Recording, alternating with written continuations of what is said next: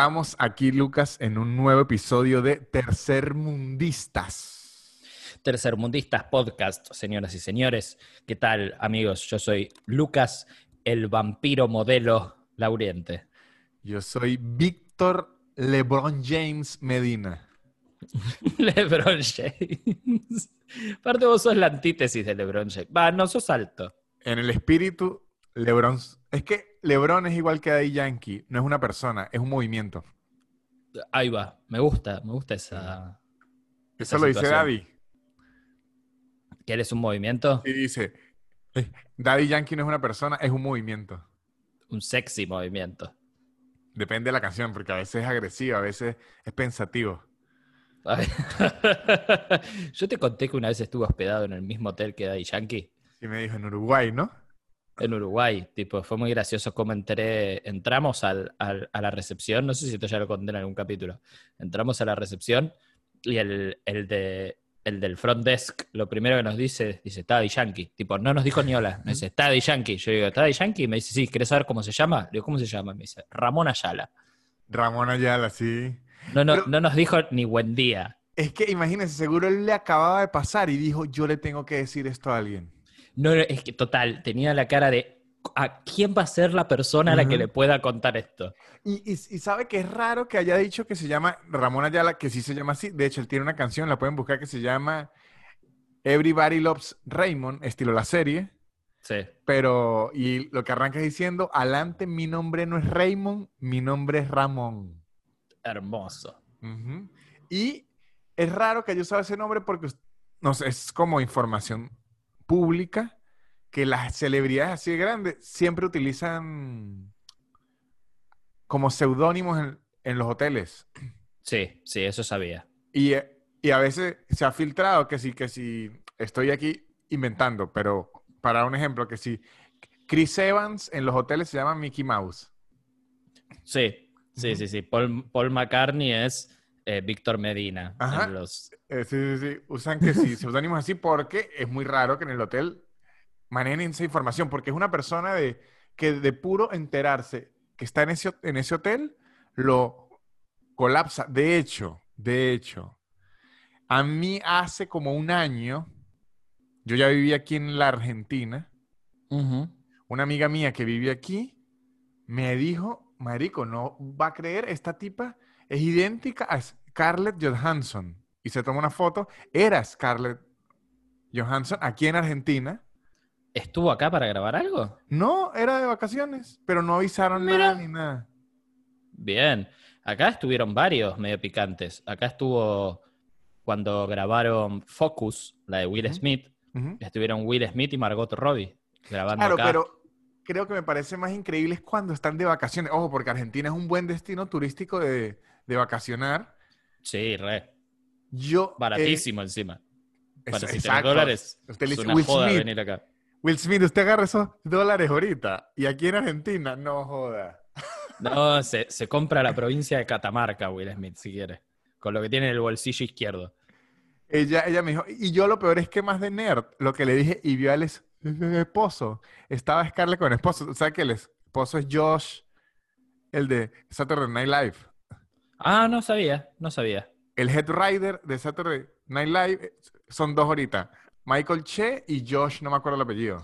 Michael Che es el head writer de, de Claro. Saturday Night Live. Sí. Mira vos. So- eh, de hecho, la regla en Saturday Night Live desde hace unos años hacia acá es que quien haga el Weekend Update es el head writer. Mira. Mira vos, cómo escaló ese pibe, ¿eh? Michael Sí, Che. es buenísimo. Claro. Es buenísimo. Tipo, en un par de años hizo. Es buenísimo. Y además, a él lo agarró, como decirlo, lo apadrinó Lorne Michael, que es el creador de Saturday Night Live. Y si usted Sí. en el mundo del entretenimiento tiene la mano blanca estilo El Señor de los Anillos de Lorne Michael, olvídese. Sí, ya está. Ya está. Estás adentro de todo. Exactamente. Usted no le dice que no al señor Lorne Michael.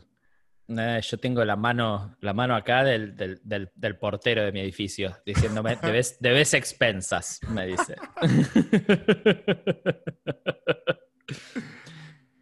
Bueno, Lucas, este, ajá, vamos a hablar algo aquí antes de arrancar de lo que íbamos a hablar en este episodio. Lo noto muy rozagante. Estoy muy rozagante porque te- estoy todo maquillado porque recién vengo de una sesión de fotos.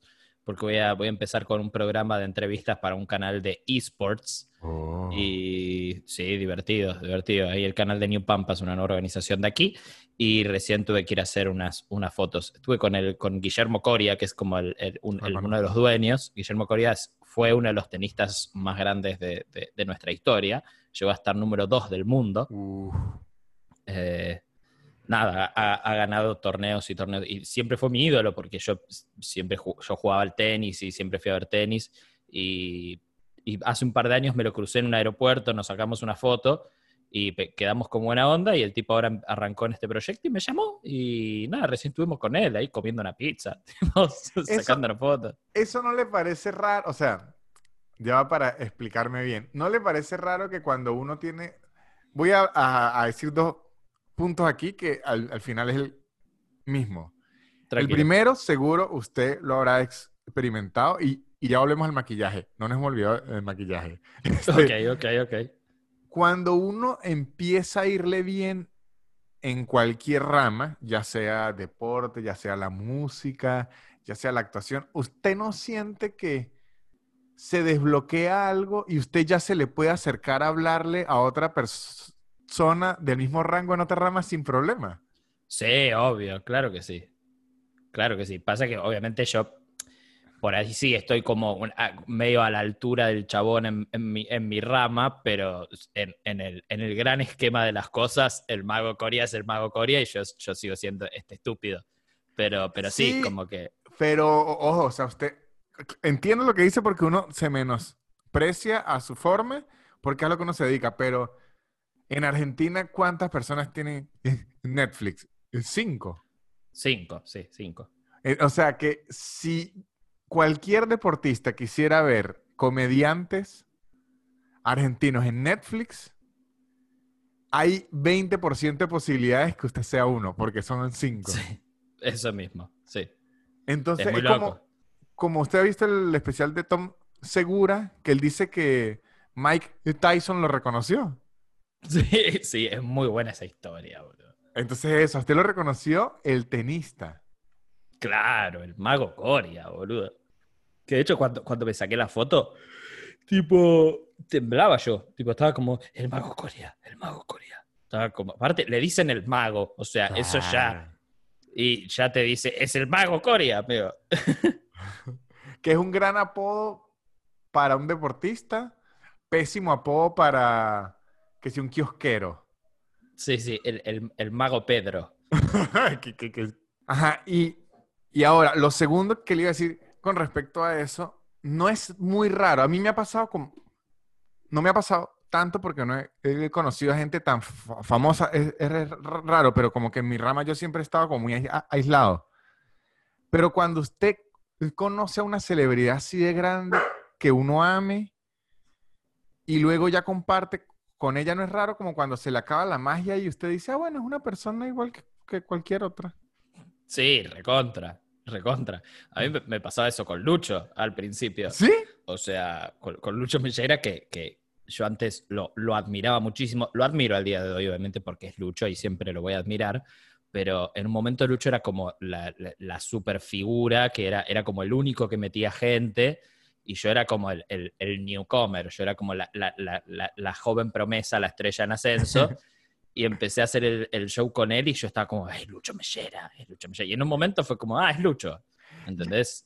Ahora aprovechando eso, que me da risa que, que cada vez que usted habla de Lucho aquí, la gente en los comentarios no hable de la ex. Y no, y- ellos siguen siendo, muchachos. No hay ninguna ex. seguimos siendo, seguimos siendo. Yo tengo amor, tengo amor para todos. Ah, este, la historia suya con Lucho, yo no sé si la escuché de alguien o stalkeándola en YouTube. La vi, es como que usted en una boda le dijo Sí. algo. ¿Cómo es No, que escucha, escucha, esto fue así.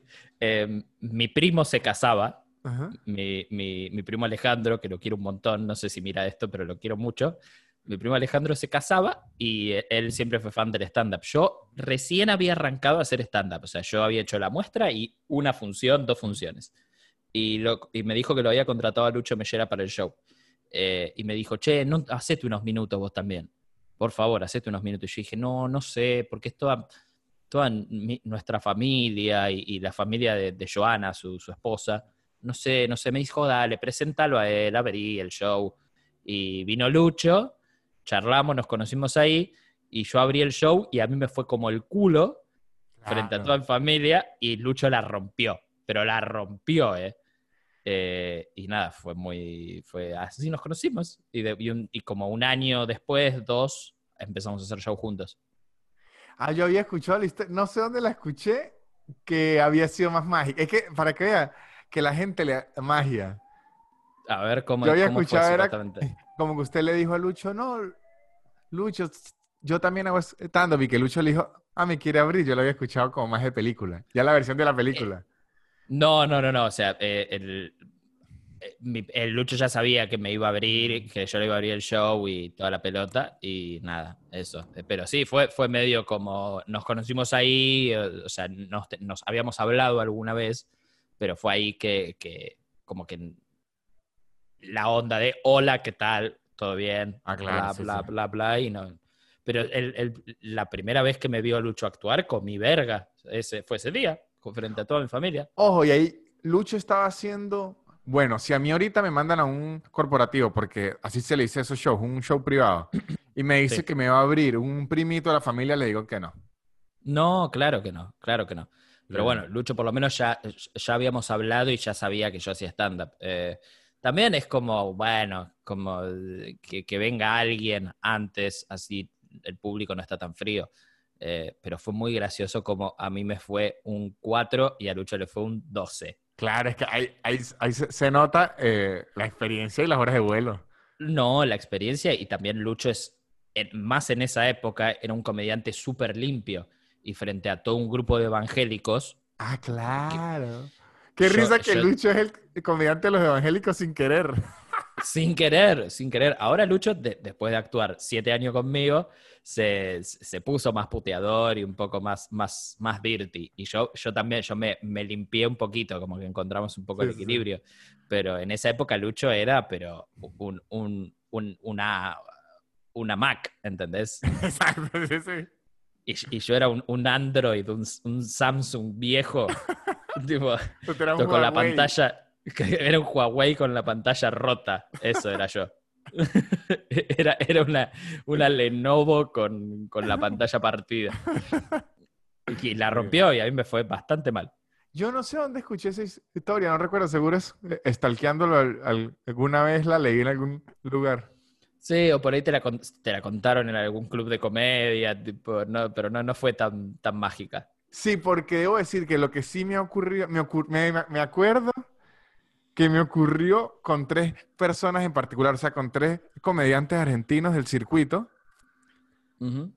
Como que me pasó una vez que, que eh, iba a probar yo a la silla, a la, a la silla eléctrica, eh, y estábamos hablando los comediantes hacia afuera, hablando, y yo me quedo rato hablando con un muchacho. Rato, rato, rato, rato, rato, Y él me está contando, y yo, o sea, hablando de comedia. Y, y como que de repente me dice, ah, voy a seguirlo en Instagram, me dice, ¿no? Sí. Y de repente hace así, miren. Entonces, yo me río y me dice, ¿por qué tiene tantos seguidores? yo le digo, ah, porque tengo seguidores. Y de repente me dice, ¿por qué Lucas Lauriente y, Luz y Lucho Mellera le dan likes a sus fotos? y yo le digo, porque los conozco. Dice, ha hablado con ellos. Y de ahí en adelante, toda la conversación fue él preguntándome cosas suyas y de Lucho. Muy bueno, muy bueno. Me mata eh. porque aparte los comediantes acá nos tienen como si fuésemos celebridades. tipo, somos, somos, nosotros. No, yo estaba en un punto que le decía, bueno, pero yo también soy grande. Pregúnteme a Claro. No, y aparte, vos sos más grande que nosotros. Eso es lo que gente a veces no entiende. No. Sí, amigo, sí. Sí, Víctor. No, no. ¿Sabe qué es lo que creo que me pasa a mí a diferencia de ustedes? ¿Qué? Por así decirlo, ustedes son más exquisitos y se han mantenido en su área de eh, eh, stand-up y ya. Yo soy lo que en Venezuela se llama tigrero, Ok, que tigrero es que hago mucho. bien. En- entonces, si usted le pregunta a alguien aquí que le guste el stand-up, a juro, a juro, a juro, a juro, sabe quién es Mellera y la Oriente. De hecho, lo saben en Chile, lo saben en, en Colombia, en Venezuela. Ahora, en Venezuela, usted le pregunta a alguien de Nanutria y dicen, yo en algún lado lo he visto y es porque ha aparecido por aquí y he tenido una cosa, o sea, he hecho mucha porquería. Hasta dirán, ¿no será que me debe plata ese tipo? Ese no se cogió a mi prima. Exacto. Es como que yo, por lo menos, yo tuve unos amigos muy grandes que José Rafael. eh, José Rafael, Lavero. Go- no, pero había uno- José Rafael, Lavero Gómez y Manuel Silva tuvieron un programa de radio que se, es como decir, como la gente en Argentina ve Chef Table. Sí. Así era la gente con, este, exacto, Masterchef, perdón. Eh, así la gente veía Calma Pueblo, un programa de radio en Venezuela. Se hizo grotescamente fa- famoso, o sea, absurdo que hicieron un show en vivo y llenaban 3.000 personas, como decir 50. Claro, metían gente, cantidad estúpida de gente. Pero estúpido, era eh, ellos hacían condones Calma Pueblo y los vendían. Y yo ahí tenía una sección de, de iba a decir estupideces. Sí, una columna. Ajá. Y en la calle, de repente me decían, yo esa voz la conozco. Por el programa ese, o sea, como- y está- he tenido suerte de estar en proyectos muy participativos, pero yo creo que en stand-up, usted y Lucho tienen mucho más re- renombre. Primero porque Lucho, Lucho se ve joven, pero Lucho tiene como 58 años. Sí, Lucho tiene 66. Tiene. Exacto. Entonces, Lucho tiene demasiados años haciendo stand-up. Sí, sí, tiene muchos años haciendo esta mierda. Entonces, como que tiene más trayectoria. Pero yo, ustedes llenaron un Luna Park. No, no, no, lo sé, lo sé, lo sé, lo sé. Sé, sé que hicimos cosas, cosas muy zarpadas, pero No vengas no. tú con tu actitud. no, pero, pero anda a hacer una gira internacional, vos, vos nos rompes el ano, boludo. Ah, pero hay que esperar a que el dólar aquí empiece a, a subir más y que los argentinos migren. No. Ojalá eso no ocurra porque yo vivo aquí. Ojalá, ojalá que no, ojalá que no. Bueno, Lucas, Bueno, ¿de qué vamos a hablar hoy? Hoy vamos a hablar de las mascotas. De las Vamos a hablar de las muchachos. mascotas. Vamos a hablar de las mascotas y les habíamos dicho y pedido a ustedes que nos enviaran historias locas con los animales. Para poder venir a narrarlo. Y tengo dos observaciones al respecto antes de arrancar. Por favor. Una, yo esperaba animales más raros. Debo decir que hay muy poco animal raro. Me sentí Una triste. lástima. Una decepcionado. Yo dije, coño, que alguien tenga un chacal en la casa. que tiene un rinoceronte. no, muy pocas his- historias así. Y la segunda es que yo leyendo los mails me puse a recordar mi infancia y no me acordaba y yo tengo historias más demente con los animales que la mayoría de la gente. No recordaba. Contam- contame una, Una, se le cuento una. por Primero, favor. para que esta historia se entienda bien, aunque yo vengo de una ciudad pequeña, no es campo. En donde vengo yo es como decir aquí, no sé, no sé compararlo. Es como decir La Plata, que ustedes dicen que es pequeña en, en, en tamaño. Tamaño. Ok. Sí, Ajá. La Plata es relativamente grande igual, pero, pero sí, sí. Comparado O sea- a otras ciudades. La ciudad donde soy yo es de 350 mil personas. No, en La Plata viven más, creo. A ver, ya te digo. Población de La Plata. Eh, la población de La Plata. 827 mil. Imagínense la mitad de La Plata. Sí, la mitad de La Plata, dale. O sea, pero digo que no es campo. Bien. Cerca del campo, pero no es campo. Yo una vez tuve de mascota, Lucas, por tres meses, un toro. Un toro. Víctor. Víctor. Y le digo por qué. Porque mi papá tiene un jardín muy grande, muy gra- grande y lo tenía muy descuidado. Y miren lo que hizo el demente de mi, eh, de mi pa- papá. Fue y le preguntó a un jardinero cuánto le cobraba, ¿no? Sí. El jardinero dijo una cifra y a mi papá le pareció demasiado alto. Y dijo, yo ya le voy a enseñar a ese jardinero. Y fue para donde un amigo, le pidió prestado un toro para llevárselo para la casa para que el toro, pastando, le arreglara todo el jardín. Y lo dejó por tres meses ahí en la casa hasta que dejó el jardín a ras, porque las- los toros van comiendo, ellos van comiendo al ras de piso, ¿No era más fácil pedirle una podadora que un toro? en la cabeza de mi papá, no. Claro, yo ahora entiendo por qué eso es así.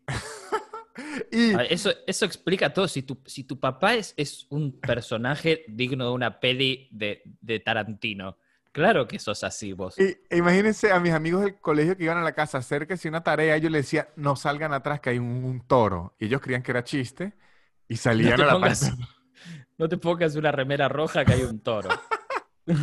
No, y había un toro. Y de verdad, y no era agresivo ni nada, era un, un toro. Que yo me acuerdo que le pusimos un nombre, pero no recuerdo cuál ahorita. Pero por tres meses en mi casa había un, un toro. No vayan, no vayan al patio que está el toro. ¿Cómo se llama? Tinky Winky. Estrellita. Pues sí tenía un, un, un torito que era adolescente, que eso no sé aquí en Argentina, pero en Venezuela le llaman mautes. Ni puta idea, Víctor. O novillos, perdón. Novi, un, No, no, novillo, novillo Ajá. tiene un poco más de sentido, me No, pero creo que novillo es más niño. Ok, eh, no importa, Ajá, lo que sea. Bueno, Sí, pero yo- tuviste, un toro. Tuviste un toro. Eh, yo la historia, la historia de Sergi ya la conté en el podcast. Ese Del perro cual- que, del perro que, que vivió 20 años. Ha contado mucho de perros. Sé que estaba muy enf- enfermo y... Ese mismo, ya la conté acá, ¿no? Yo creo, No sé, sí. si, val- no sé si vale la pena contarla. Eh, bueno, te puedo contar otra. claro. Eh, eh, yo tuve a Sergi y en paralelo también tuve a Sonia. Sonia era, unos, unos nombres les ponían mis viejos los perros. Sonia era un Lhasa que el Lhasa después vamos a poner la imagen, pero es el perro más de señora rica que existe. ok. Eh, Sonia era una perra muy mala, pero extremadamente mala. Con nosotros era el- el- un amor, pero era de esos perros que si, si viene alguien los tenés que encerrar en el baño y, así, y así todo estar en el baño cabeceando la puerta, como diciendo quién está ahí, yo ya sé que hay alguien. Y Sonia vivió, vivió también un tiempo largo, porque los perros chiquitos tienden a vivir bastante, bastantes años. No sé si es algo, o sea, depende de la Acumular raza, ¿no? maldad. de acumular maldad y rencor. Eh, y la trajeron cuando yo tenía, ponerle, cinco años a esa perra también. Y se murió cuando yo tenía alrededor de 15. Pero yo en esa época, estaba en mi época de maleante, no de maleante de, de- de- de cometer delitos, pero salía a la calle, tipo me iba a la una de la tarde y volvía a las dos de la mañana porque me iba por el barrio y qué sé yo. Y ni, ni me percaté de que la perra se había muerto. Ni me percaté. Mis Ahí en la papás- casa. se había muerto la perra y nunca nadie me dijo. Y la perra, como mi- mis papás eh, tipo, no tenían Ah, dónde enterrarla, O sea, ya, ya entiendo. No es que se había muerto ese día, es que tenía días muerta y usted no sabía. Exacto, Ah, exactamente, Ajá. exactamente. Y mis papás tenían el, el cuerpo en la terraza porque estaban esperando para, para, para llevarla a enterrarla no sé dónde. Y pues nosotros vivimos en un, en- en- tipo en un PH, no, no hay un patio donde enterrarla. Eh, y mis papás no me, estaban como jugando a ver cuánto tiempo iba a tardar yo en darme cuenta que la perra estaba muerta. Y mis viejos, que tienen un sentido del humor muy retorcido, ¿sabes cómo, cómo se referían a la perra? ¿Cómo? Se, se referían al asado de la bolsa. Qué horror. Un horror, un horror. Decían, che, ¿y el asado de la bolsa? Y yo estaba como, ¿qué asado? Si no estamos comiendo asado. Y un día, como dos semanas después, yo dije, che, ¿y Sonia? Y mis papás me dijeron, por fin, hijo de puta. No, pero qué feo, Lucas. 15 días. 15 días no me di cuenta, amigo. No me di cuenta, porque yo estaba, yo estaba en la época de yo salgo todos los días, no me importa nada, no- ni me percaté. Sonia. Pobre Sonia, pobre Sonia. Aparte había sido una buena perra conmigo. Qué feo. Dep- después tengo otra. Eh, a- a- mis papás en una época criaban gatitos persas.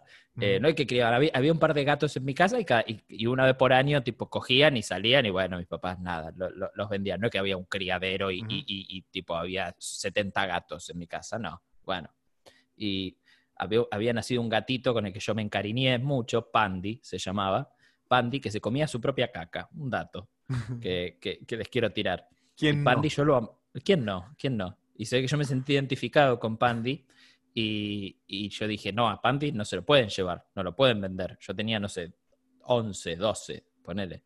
Eh, y un día vi en el tipo que lo había comprado y mi mamá me dice, Pandy se tiene que ir. Yo estaba tipo en la habitación con Pandy como si fuese una toma de rehén.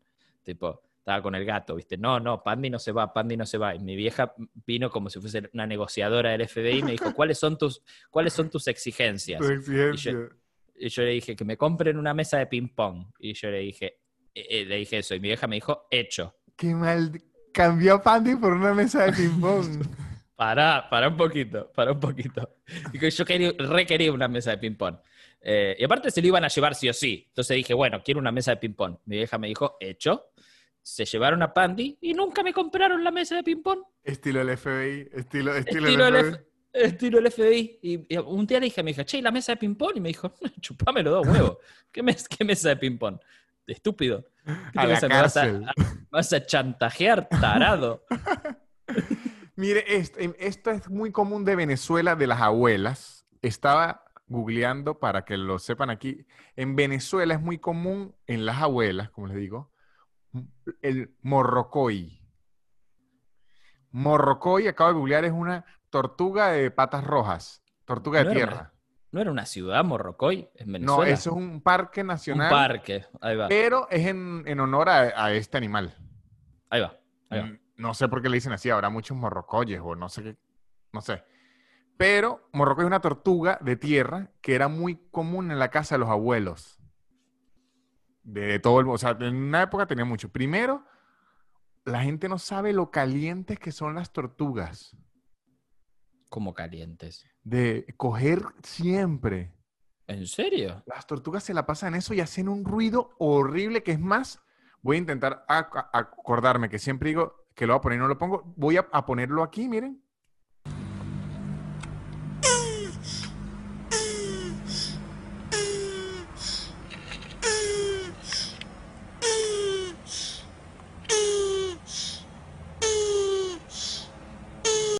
Las tortugas hacen así, Lucas. ¡Ah! ¡Ah! ¡Ah! ¡Ah!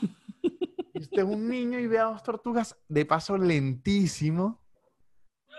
El polvo más largo del mundo. Oh, oh, oh, era, es, es rarísimo. Y única abuela que están haciendo las tortugas conociéndose. Están jugando, están jugando. Y otra característica que tiene el morrocoy, Jugando a meterse la verga. Después más grande va a entender ese jueguito, pero no haga esos ruidos. Pero no haga esos ruidos. Las tortugas esas, Lucas, hibernan. Ellas hi- hi- hibernan. Pero ah, ya como sé por dónde viene esta historia. Hermoso. Sí, seguí, seguí. Se pierden. Porque se entierran. En- en- entonces, cuando usted tiene un morrocoide de mascota, que no es como una mascota, porque es que no es que usted lo llama, sino es como que existe, convive con usted, porque al final no es una mascota, sino es que existe ahí. Es un roommate. Sí, usted de repente lo tiene y de repente no. O sea, yo, mitad del año veía la tortuga y la otra mitad del año mi abuela decía, yo no sé dónde anda. Abajo de la tierra. Como En un al- o topo. sea, pero en algún lado y como una vez, mire, yo no sé si es mi mente de niño que se pierde, pero una vez esa tortuga para todo el mundo estaba muerta. Y un día apareció en la cocina, pero se perdió que si año y medio. Ah, mierda. Un montón. ¿Sí? Ah, ok, yo cre- creí que la historia venía por este lado. Creí que la historia venía por... Yo leí muchas historias de tortugas en Twitter de gente que, que tipo, no sé, la tortuga se había ahogado, tipo, y estaba muerta, y la, la dejaban onda al sol o no sé dónde, y la tortuga revivía. Tipo, pero la dejaban al sol por decirte dos días, y de repente estaba viva. ¿En On- serio? onda, sí, Ay, onda como no si como si la tortuga de Jesucristo. Y lo leí más de una vez. Después voy a buscar ese hilo en Twitter y te lo voy a pasar a vos. Ah, no, aquí era que se pierden, pero sucedía demasiado porque mis dos abuelas, cada una tenía tortugas Claro. Y se desaparecían. Ah, Porque antes como que había tortugas. Exacto. Había tortugas y, y- de repente como que todos como sociedad dijimos, che, ¿no es medio ilegal esto? Y ya no, no- de repente no hubo más tortugas, como que Sí. las, las dieron a un zoológico o algo así. Ya es como que es muy raro tener una tortuga en la casa. Creo que es hora de Sí. Es como tener un lagarto, ¿entendés? Tipo, está mal. De hecho, yo, yo creo que la, culpi- la culpabilidad hizo lo de los pitillos, los sorbetes. Que, que no, ya no los usemos tampoco. Ya las jodimos mucho a las tortugas. Pobres tortugas, pobres tortugas. Yo tenía un chiste que era, era horrible, que era que las abuelas siempre tenían tortugas. Que como que estaban haciendo una competencia a ver quién se moría de primero. ¿Quién se mueve más lento?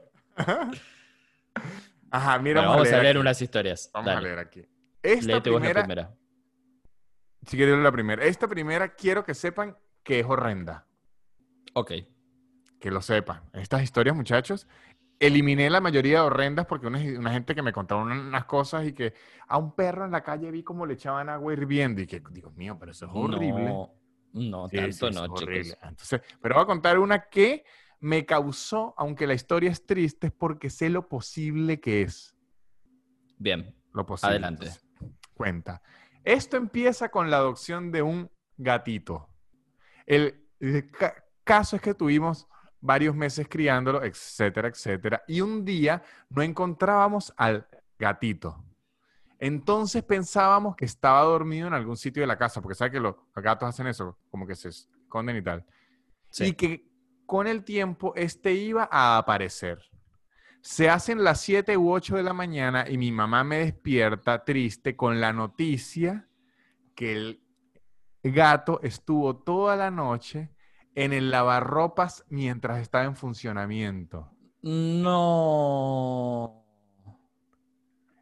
Y ella, de hecho, fue a revisarlo porque escuchó algo raro y dijo, el lavarropas se, está- se dañó y no era que el pobre gatito había quedado ahí. Y ahora en donde les digo, ¿por qué digo que esto puede ser cierto? Y vi la oportunidad de contarlo, aunque muy triste, porque fue que el gato se acostó a dormir en la ropa sucia.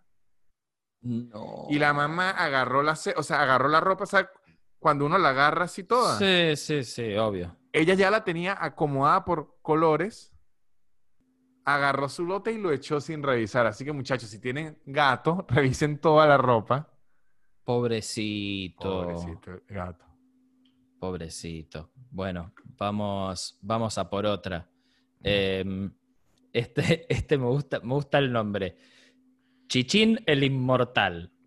Se llama esta historia. Hola gente, saludos desde Uruguay, saludos a Uruguay. Se las hago corta para que la nutria lo lea. Es la historia, es la historia del perro de un amigo llamado Chichín. El perro, obvio, no el amigo, porque si se llama Chichín, los padres son una manga de hijos de puta. El cual estábamos seguros que tenía un pacto con el diablo. Vivió un montón, perdimos la cuenta de cuánto fue. Se había quedado sordo y ciego, no sé en qué orden. También lo atropellaron bueno dos veces. No sé muy bien cuándo fue sordo y cuándo fue ciego. Eh, Es que ya, que ya te olvidás, te olvidás. Es como Sergi. Lo atropellaron dos veces, de las cuales ningún perro sobreviviría esas atropelladas. Y el hijo de puta se levantó en ambas como si nada. Se la pasaba la vida golpeándose contra los muebles, pero se notaba que igual era feliz. Qué bueno cuando ya la familia está pensando, epa, este maldito no se va a morir. Sí, sí, a nosotros nos pasó lo mismo. Decíamos como, Sergi, andate, andate, basta. Pero encima ya llega un momento que el perro te está mirando como diciendo, sacrifíquenme, sacri- sacrifíquenme, hijos de puta, ¿no ven que no soy feliz? Este perro seguro se le tiraba a los carros para que lo atropellaran. Decía, malditos carros ya no son como los de antes. El perro suicida, el perro, el perro le decía, che, ¿sabes que tengo ganas de tomarme el tren hoy? Voy a esta. Esta dice, vivo en Estados Unidos. Ajá. Y en Navidad del 2018, mi esposo me regaló un gato porque extrañaba a la que dejé en Venezuela con mi, con mi madre. sea, ella tenía un, un gatito lo, llamamos Philip. Así s- se llamaba gato. Qué sofisticado. Claro, él es francés. Y está operado desde, desde pequeño. Así que, entre comillas, no debería sentir ganas de aparearse porque científicamente hablando, habla científicamente, no tiene bolas. O sea, científicamente y literal, no es científico. No, claro, es, es- en todos los sentidos. Exactamente. Resulta que al iniciar la maldita pandemia, así dice, Philip estaba aburrido porque pasábamos todo el día en la casa y no estábamos dispuestos a jugar las, las 24 horas con él. Así que mi esposo decidió adoptar un nuevo gato. Lo adoptó muy pequeño y cuando empezó a crecer y a desarrollarse, entiéndase que le bajaron las bolas al gatico nuevo, Philip decidió convertirlo en su juguete sexual. No, Philip. Se le monta encima, le muerde el cuello. Además, romántico. Philip, Philip dirá, Philip, no tengo bolas, pero te haré lo que nunca nadie te ha hecho, gatito. Philip Einstein. Co- co- co- Jeffrey Epstein. Philip Ajá. Epstein. Se le monta encima, le muerde el cuello y se menea como lo haría una gata con propósitos... re- Ah, lo provoca. Lo provoca. Mi gato pequeño se llama Tom. Se queda in- inmóvil y cuando la situación se pone muy intensa, maulla de dolor. Pero Philip... Philip, el gato violador en vez del gato Sí. volador. Exacto, la canción horrible. El gato violador. Afortunadamente, yo trabajando desde la casa puedo frenarla con ducta, pero Philip insiste en violar a su hermano menor. Ah, claro, ahora esta persona tiene miedo de volver a trabajar. Claro. Bueno, hay que hacer algo. A Tom. No, pero hay que hacer algo con Philip, no sé. Yo creo que las bolas no se la cortaron bien. Que, quedó una. Quedó media bolita. Quedó media bonita. Lo que le dice Philip es, bueno, pero chúpemela, ya no tengo ni bolas, ya es rapidito. ¿Qué le cuesta chupármela? Ajá. Eh, acá te- hay, hay dos aquí. Eh, una se llama Historia de mascotas y otra se llama El perro con ansiolíticos. Y creo que voy a ir con el perro con ansiolíticos. Hola Víctor y Lucas. Con esta historia vengo a refutar un poco lo dicho por Víctor respecto a las bondades del perro adulto rescatado. Durante la cuarentena, finales de mayo, mi novia comenzó a asistir a terapia de tomar tratamiento contra la depresión y ansiedad. Para ayudarla en el proceso se me ocurrió hacer realidad lo que hace meses habíamos hablado, adoptar un perro. Justo esta semana vi en Twitter una publicación sobre un perrito que habían abandonado en un edificio y me puse en contacto con la chica que publicó. Ella no tenía información de los dueños anteriores o la edad, pero igual por el tamaño se notaba que ya no era cachorro y que no sería problema tenerlo en un monoambiente. El perrito recién Llegó, se acostumbró al apartamento, hacía sus necesidades en donde le pusiéramos el periódico, la cama improvisada, entendió que era de él y pensábamos que todo iba, a ir bien, pero a los días se portaba muy raro. No dejaba de morderse la cola, para pedir cualquier cosa nos mordía los brazos y terminamos haciendo una videoconsulta con un etólogo, léase el psiquiatra de los animales. Para hacer corto el desenlace, tanto mi novia como el perro actualmente toman los mismos medicamentos para tratar la ansiedad. Pasé de cortar y distribuir pastillas de una persona a una persona y un perro. Creo que el que pronto necesitará terapia soy yo. Postdata. No ha sido todo tan malo. Al me- Al menos mi novia tiene un acompañante cuando tiene ataques de ansiedad y le ayuda a calmarse. A fin de cuentas, los perros rescatados sí son muy agradecidos. Un abrazo y un beso a ambos. Y lo que me gusta es que puso foto del perro que la vamos a compartir porque tiene, tiene una cara impresionante ese animal. Pero miren esto, yo ese lo leí y lo había marcado porque me parecía importante algo. A ver. Como ustedes ya lo han sabido durante todo este episodio, yo también tengo un maldito perro que tiene la ansiedad a lo que da. Le dicen estrés, pero en verdad es que es muy nervioso. Es que mire lo que pasa, los perros no son un humano. Entonces el cerebro no le da para sentir ansiedad, ansiedad de que, o sea, si entienden, la ansiedad como tal de los humanos es distinta. Porque uno tiene que ser ansiedad por la muerte, por el trabajo, por el... El, el perro está que si... El- el- Aguacate no ande que el dólar está a 135. No, no, el aguacate no tiene ni puta idea. Entonces lo que son son muy nerviosos y muy enérgicos y si usted combina en una olla nerviosismo y, y mucha energía, dan un perro muy loco que sufre mucho estrés. Ahora, yo no quiero desmeritar el trabajo de nadie. Pero eso de psiquiatra de perros, yo quisiera que en los comentarios alguien con conocimiento y causa me lo dicen, porque yo cuando leí eso, y yo debo decir que cuando Aguacate se, se comía el pupú, ya no lo hace, se comía la Bien. caca, yo fui a preguntarle a, como a- le empecé a preguntar a todo el mundo, estaba y, y yo loco, y un día le pregunté a un tipo en una tienda y me dijo, llévelo al psiquiatra de perros. Y yo le dije, no, si, si no voy al psiquiatra yo. Y no me lo creí. Y cuando leí eso, le pregunté a mi novia, que es psicólogo de humanos, y le dije, ¿usted cree que es posible ser psiquiatra de perros? Y ella quedó como un stand-by porque dijo, no entiendo hacia dónde va la psiquiatría de perros. O sea, es, usted no puede estudiar psicología de humanos y luego pasarla a perros. Claro. La única lógica que ella vio es que sea un veterinario que sepa mucho de tratar conducta animal Bien. Y me suena eso un poco y más. que a eso le llamen psiquiatra de perros, pero no es que va a haber un perro y va a decir es que tiene problemas con la mamá y cuando superes no, va a pasar no. eso. Para nada, pero esta- estaría bueno en los comentarios, gente por ahí que, que sepa un poco más del tema, nos, nos instruya un poco. Sí, porque me, o sea, creo que si usted va a invertir dinero llevándolo a un psiquiatra de perros, averigüe qué es eso. Claro, y averigüe quién es por ahí. Es un chanta que vio un video de. César Millán y dice: "Tu- tu- No, tu, tu perro necesita ribotril. No, para. Por- porque, ojo, si me pregunta usted lo que le está pasando al perro que ya se tranquilizó, claro, es porque ahora tiene un perro drogado. Tenés un perro yankee. Eso.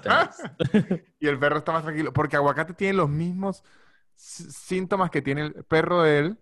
Y es lo que le digo, es que es muy nervioso y es muy enérgico. ¿Y sabe qué me dijo una vez un entrenador de perros?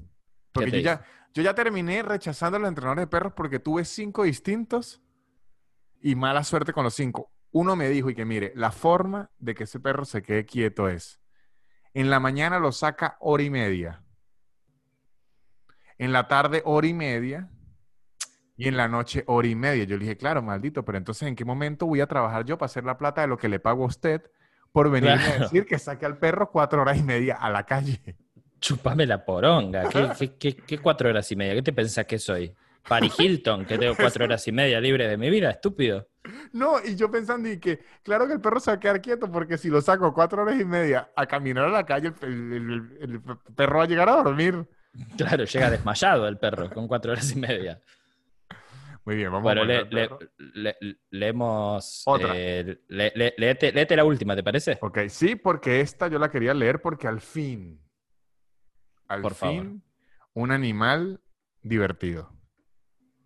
La histo- historia se llama Mi mono Ricky. Mi mono Ricky. De por sí ya les voy a decir, muchachos, los monos son malos. Me encanta que se llame Ricky. Mono, ah, mire. Por allá, ay, mire, y empieza de una, mire.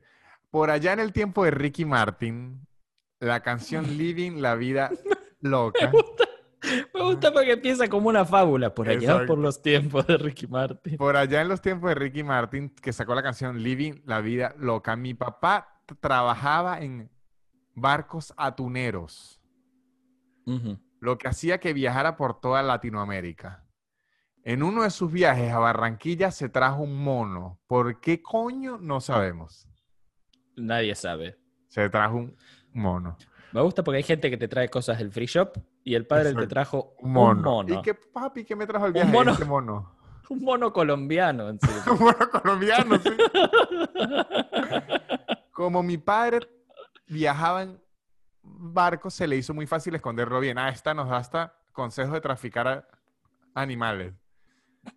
Mire, yo tenía seis años y recuerdo perfectamente ese día. El mono estaba súper penoso y solo quería estar en los hombros de mi papá. Extrañaba Colombia, el mono. claro, él decía, mi café, ¿dónde está? mi café y mi vallenato. Ajá. Poco a poco, hasta que con el tiempo agarró confianza y empezó a ser bien loquito. Uy, Se uy, robaba los ganchos de tender la ropa de los vecinos. Lleva, mire, llegaba a la casa con esponjas de lavar y, cosas que se le hacían fácil robar que no eran de nosotros. Ojo, yo quiero dejar aquí claro que contra la xenofobia, así no son todos los monos colombianos. Así era este mono No. y ya.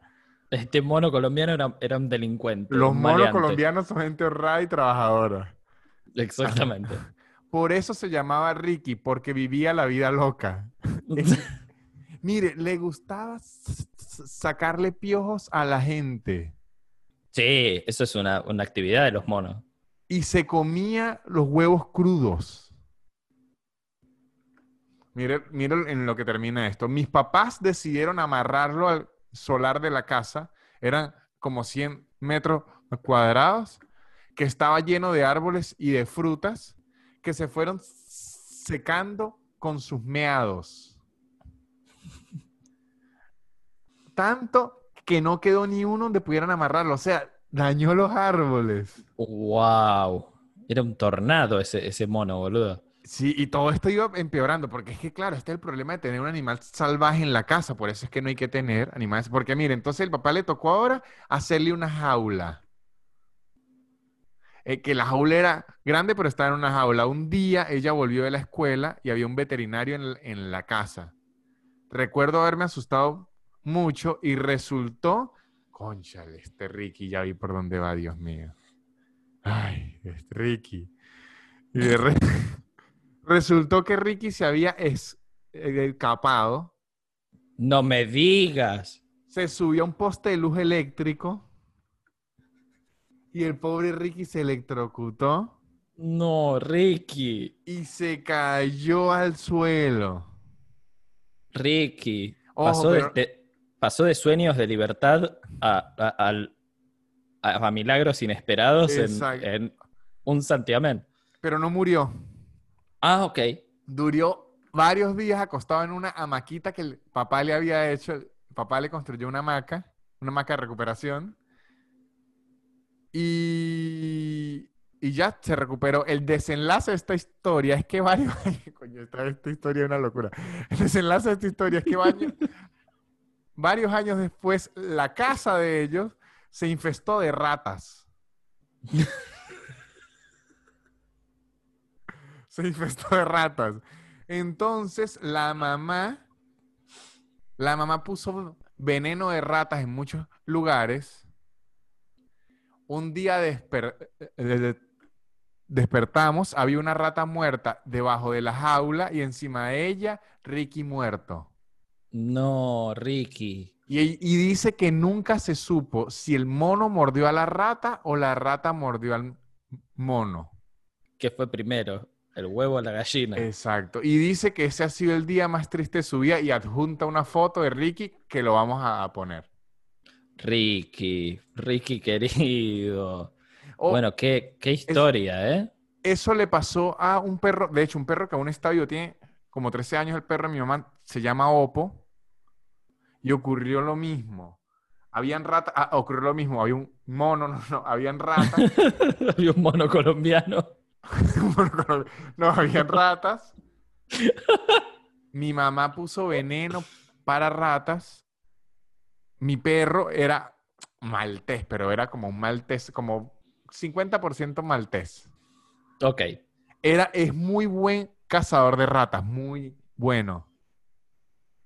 La agarró con la boca ya muerta y se envenenó él. Me tocó ir al veterinario. No, me gasté pobre el sueldo de ese mes en que, en que reviviera. Se, se salvó, pero, pero sí se pudo haber muerto. Bueno, mejor, mejor. Bueno, Víctor, ¿qué aprendimos hoy, querido? Bueno, este, muchas ens- ens- enseñanzas. Tengo muchas enseñanzas. Debo decir que si su perro es atropellado más de dos veces, a lo mejor es que ya se quiere ir. A lo mejor es un perro suicida. Eh, yo, yo aprendí, yo aprendí que por más que tengamos el mal ejemplo de Ricky, no hay que discriminar a los monos colombianos. No, son no gente, son, son, son monos muy trabajadores, pagan sus impuestos, son, son gente, gente respetada. Yo eh, también aprendí que si su eh, pareja está sufriendo de depresión, a lo mejor es más fácil ofrecerle coger de perrito que darle un perrito, porque si no van a terminar dos criaturas con depresión. Exacto, exactamente. Yo aprendí que, que si me ofrecen una mesa de ping-pong a cambio de algo, no hay tal mesa de ping-pong. no existe nada como una mesa de ping-pong gratis. Nada, nada, no existe ninguna mesa de ping-pong. Yo, aprendí este conocimiento muy importante. Yo aprendí que si alguna vez quiero traficar fauna silvestre ilegal a la Argentina, por barco lo puedo hacer. Por un barco atunero lo tenés que hacer. bueno, amigos, cuéntenos ustedes en los comentarios qué aprendieron hoy. Y Sí. nos vemos la próxima. Víctor, Chao, muchachos. adiós.